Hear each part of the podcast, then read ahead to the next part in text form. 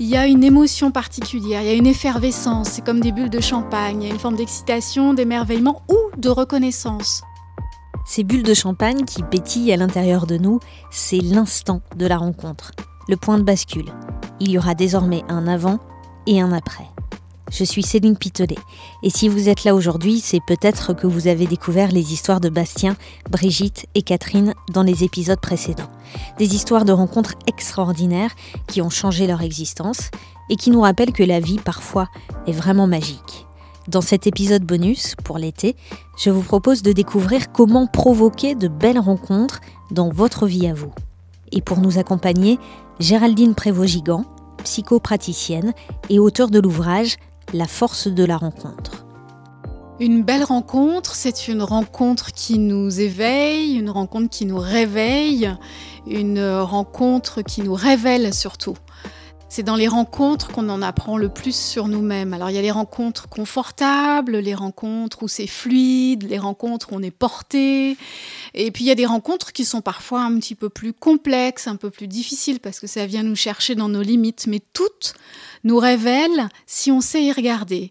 Et je pense que quand on commence à aborder ce sujet, quand on en parle à certaines personnes, euh, elles vont tout de suite regarder leur vie, se retourner sur le passé se dire ah non mais attends oui il y a eu un tel, il y a eu un tel, il y a eu telle et telle et telle personne qui euh, m'ont fait découvrir tel art, découvrir tel pays, m'orienter sur telle euh, activité professionnelle, euh, ou bien me révéler à une activité professionnelle ou artistique, sont des révélateurs, les rencontres. Ça passe par quoi? Un regard, une émotion, une sensation? Est-ce qu'on peut reconnaître le moment où se produit la rencontre? Oui, il y a des rencontres qui ne marquent pas et il y a des rencontres qui nous marquent et on le sait. On le sait parfois immédiatement et parfois un petit peu plus tard. Alors quand c'est immédiatement, il y a une émotion particulière, il y a une effervescence, c'est comme des bulles de champagne, il y a une forme d'excitation, d'émerveillement ou de reconnaissance. Très souvent, les personnes vont dire euh, mais je vous connais, on s'est déjà vu, ou bien vont dire, euh, mais c'est comme si on s'était vu la veille, pourtant c'est la première fois qu'on se rencontre, parce que tout de suite on sent que ça match entre nous, qu'il y a des points de, de, reconnaissance, même si consciemment on le sait pas. Notre inconscient reconnaît cette personne. On, les inconscients communiquent. Donc il y a plein d'informations que l'on reçoit, plein d'informations que l'on émet sans le savoir. Et c'est ce qui donne cette sensation de reconnaissance. Et on l'a pas avec tout le monde. C'est rare. Et quand ça arrive, on le sent, on le ressent. D'autres fois, on peut avoir une sensation qui se prolonge les jours d'après. Peut-être qu'on n'était pas disponible au moment de la rencontre pour capter euh, les premiers signaux, mais c'est le lendemain. On a une sensation particulière, cette sensation de reconnaissance ou cette sensation de complicité alors qu'on connaît pas. et d'évidence absolument. C'est ce que souvent les gens disent. C'était une évidence. J'avais l'impression de retrouver quelqu'un que j'avais toujours connu alors que je ne la connaissais pas avant. Il y a quelque chose qui porte et qui emporte. Et c'est très émotionnel en fait. Et c'est aussi une émotion euh, profonde, c'est-à-dire qu'on sent que c'est pas quelque chose de superficiel, on sent bien qu'il se joue quelque chose ou des choses à différents niveaux de notre conscience, à différents niveaux de notre inconscient aussi. Et au fur et à mesure du temps qui passe, quand on tisse la relation ensemble, euh, on se rencontre qu'en effet, il y avait des choses à, créer ensemble ou à vivre ensemble. Ça peut être un bouleversement, la rencontre? Ça peut être un bouleversement quand c'est l'amour, quand c'est un art. C'est un bouleversement quand c'est une personne qui est là sur notre chemin pour nous aider, sans même que cette personne le sache, à avoir une prise de conscience et peut-être à prendre des décisions sur notre orientation.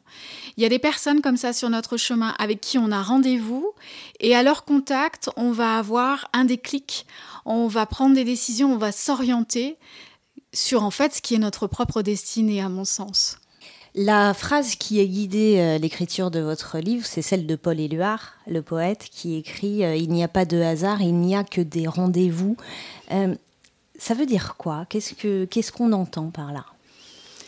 On a sur notre chemin de vie rendez-vous avec certaines personnes pour vivre certaines choses spécifiques qui vont nous révéler, qui vont nous aider, qui vont nous faciliter le chemin.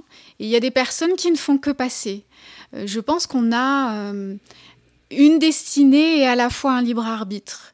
Je suis convaincue de ça. Je n'en ai pas la preuve, mais moi, c'est ma conviction euh, que nous avons des orientations, que nous allons dans une direction spécifique et que sur ce chemin, il y a déjà des rendez-vous de planifier avec certaines personnes. Et ensuite, notre libre arbitre, c'est de savoir les reconnaître de ne pas passer à côté. Et on peut parfois euh, passer à côté. Cela dit, les choses se répètent au cas où on n'aurait pas, bien compris. Voilà, si on n'avait pas bien compris, on a quand même une deuxième chance et parfois une troisième chance. Donc vraiment, ça veut vraiment dire que on avait vraiment un rendez-vous à ne pas manquer avec cette personne. Alors justement, dans les épisodes de Fais-moi signe, dans les épisodes portraits de Bastien, de Brigitte, de Catherine, on découvre des belles rencontres qui sont accompagnées de signes, de coïncidences, de synchronicité. Est-ce que ces éléments-là nous disent quelque chose? Absolument, ce sont des... C'est à ça, c'est aux signes, aux synchronicités, aux coïncidences que l'on se rend compte, qu'on peut se rendre compte que ce sont des rencontres qui sont euh, pas anodines. Euh, que ce sont des rencontres qui vont nous marquer, que ce sont des rencontres marquantes. Généralement, quand on traverse des crises euh, évolutives, de transformation, les synchronicités, les signes s'accélèrent. Les signes, les synchronicités, c'est comme si la vie ou notre inconscient ou la partie de nous qui sait tout euh, voulait nous dire regarde, regarde, ça c'est un rendez-vous à ne pas manquer. regarde, regarde, c'est une relation à poursuivre. Surtout, ne rate pas le coche. Et donc, forcément, quand on a des synchronicités, des signes par rapport à ces rencontres-là, on, va porter attention, on va commencer à se poser des questions ou, ou juste avoir des questions, c'est bon d'ailleurs, pas forcément les réponses, parce que ça nous interpelle et ça nous oblige à, à, nous ouvrir à plus d'informations, à plus de réceptivité. Et la suite est une surprise finalement. La suite est toujours une surprise et c'est ça qui est magnifique. La vie est toujours une surprise. Euh, moi, je trouve que c'est savoureux de ne pas savoir ce qui va se passer, bien que parfois c'est très frustrant. Mais bon, ça fait partie du jeu. Et donc, ça, c'est formidable de se dire, je sais que cette rencontre est importante et je ne sais pas ce qui va se passer. D'autant que nous sommes acteurs et actrices de la relation. Donc ça dépend aussi de ce que je vais mettre en place. Ça va dépendre aussi de mes peurs, de mes résistances, de mes ouvertures, de là où je suis dans l'acceptation ou non, et comment la personne en face va aussi répondre à cela, et euh, comment nous allons ensemble effectuer une danse en fait qui est unique puisque chaque individu est unique et donc chaque relation, quelle qu'elle soit, est unique. Qu'apprend-on de nous-mêmes dans l'altérité, dans le rapport à l'autre qui est différent de nous ou différente de nous? Deux choses. La première, c'est les ressemblances, c'est-à-dire que nos points communs, notre vision commune vont nous éclairer sur qui nous sommes, que nous sachions qui nous sommes euh, ou pas. C'est-à-dire qu'en fait, je vais me reconnaître dans cet autre, comme, comme un miroir, ça va, ça va me donner le reflet de ce que je, je connais déjà de moi. L'autre aspect, c'est aussi de découvrir des, aspects inconnus de moi-même.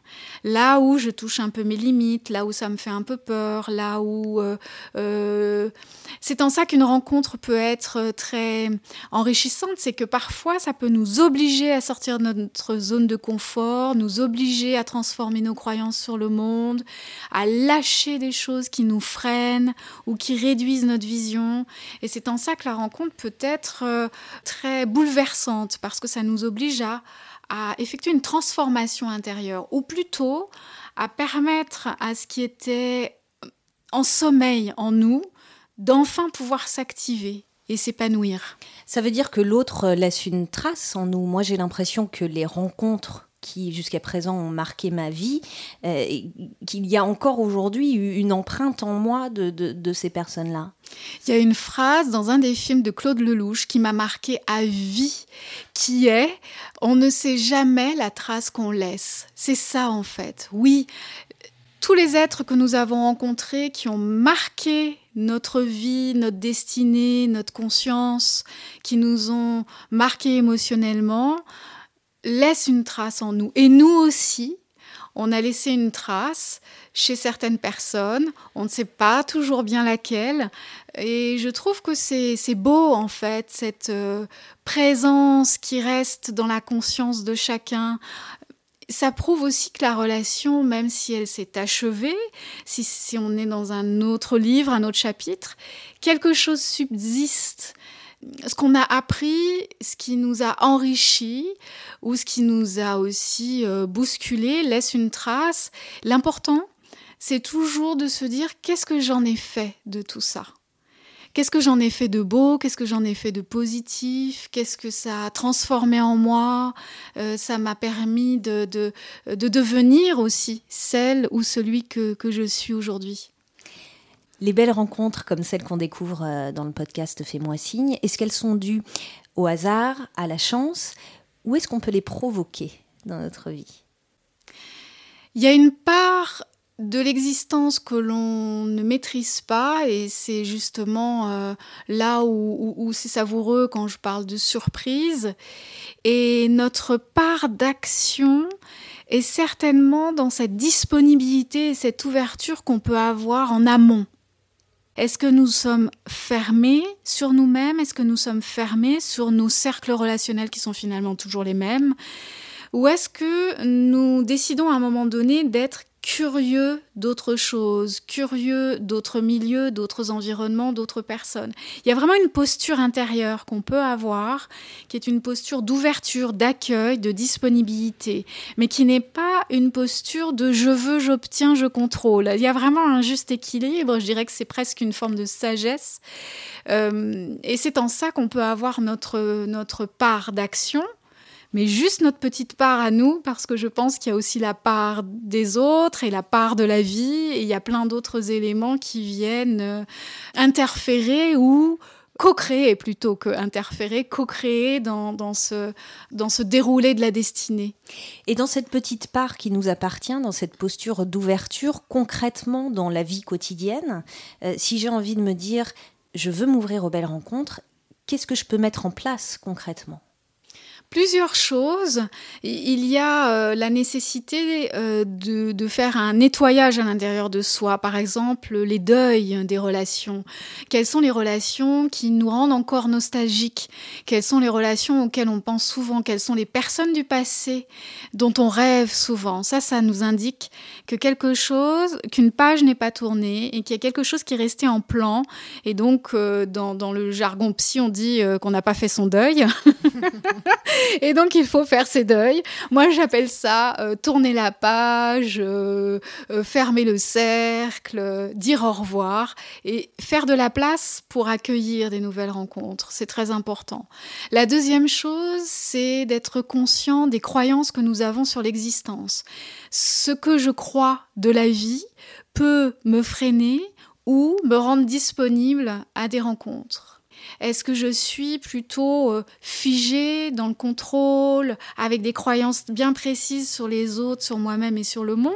Ou bien est-ce que je suis plutôt dans l'ouverture, avec euh, des croyances fluides qui me connectent aux autres, euh, qui me permettent de recevoir, où il y a une altérité, un donner-recevoir, et où, où il y a la conscience que les choses n'arrivent pas par hasard et qu'il y a toujours à apprendre de ce qui se passe dans nos vies. Parlons un peu d'amour. la rencontre amoureuse, qu'a-t-elle de particulier? La rencontre amoureuse, elle vient nous chercher au plus profond de nous, là où on n'aurait pas osé aller regarder. Elle réveille des émotions qu'on ne peut pas contrôler. Euh, c'est une vraie tempête qui arrive du jour au lendemain et qui vient tout secouer. Euh, et c'est vraiment le meilleur qui puisse nous arriver parce que c'est vraiment une période, un moment initiatique. C'est une période qui peut même durer très longtemps si c'est une longue histoire. Euh, et il y a énormément à apprendre dans la relation de couple. La rencontre amoureuse, elle vient aussi nous révéler ce que l'on n'a pas réglé psychologiquement. Par rapport à nos attachements, par rapport à la mésestime qu'on peut avoir de nous-mêmes, par rapport aux mythes et aux histoires qu'on se raconte sur l'amour. Mm. Ça vient nous chercher là et c'est une formidable occasion de faire le tri et de se libérer d'a priori qu'on peut avoir sur soi-même ou sur l'amour qui nous freinent. Et ces émotions intenses, elles nous obligent à, faire voler en éclats ce qui auparavant pouvait nous enfermer. Alors on est aussi dans un contexte très particulier avec euh, le coronavirus où on nous demande à la fois de porter un masque, de respecter la distanciation euh, sociale. Est-ce que c'est handicapant ça pour les rencontres amoureuses en particulier? Certaines personnes me confient que c'est en effet une difficulté parce qu'elles ont, elles ont besoin de voir les visages. Ce sont des personnes qui sont euh, des personnes empathiques et donc elles sont très observatrices, très sensitives. D'autres personnes euh, m'ont confié, des femmes notamment, qu'elles se sentaient confortables derrière le masque et qu'en fait elles n'avaient jamais été autant sollicitées que euh, en période de post-confinement. on se demande pourquoi. Et alors j'ai été, oui, on se demande pourquoi, voilà. Et, donc j'ai été très surprise de voir, surtout ce qui m'a surprise, ce n'est pas qu'elles étaient plus sollicitées qu'auparavant, mais surtout qu'en fait elles se sentent à l'aise derrière le masque. Et là, tout un pan d'observation pour moi s'est offert, c'est-à-dire que j'ai compris que euh, certaines femmes euh, timides ça les arrange, elles peuvent jouer du regard et ça leur ça les protège d'une certaine façon. Et donc elles entrent en, contact différemment et elles se laissent aborder certainement peut-être plus facilement parce que se pensant protégées du, par le masque, via le masque. Alors ce que j'ai trouvé de, de formidable, c'est la créativité des gens.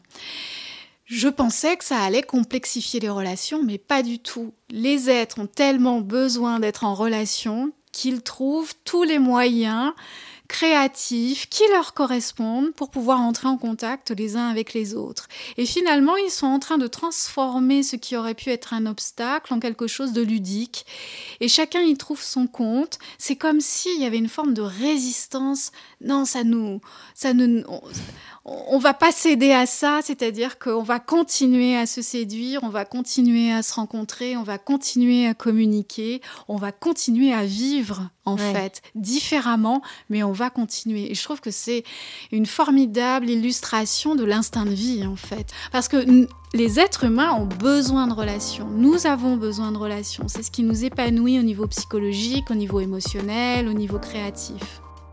Merci d'avoir écouté cet épisode de Fais-moi signe. On se retrouve le mois prochain pour un nouvel entretien. Et si vous aimez ce podcast, n'hésitez pas à prendre quelques secondes pour le partager sur vos réseaux sociaux, en parler à vos proches ou mettre 5 étoiles sur Apple Podcast. Merci et à très vite.